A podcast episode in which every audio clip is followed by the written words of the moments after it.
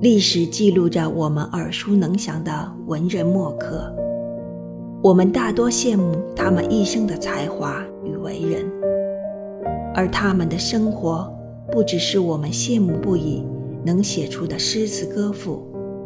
也和我们同样有人生的悲欢离合、爱恨情仇，甚至也有很古怪的个性与癖好，也都是和我们一样。普通的平凡人，过着平凡人的日子与生活。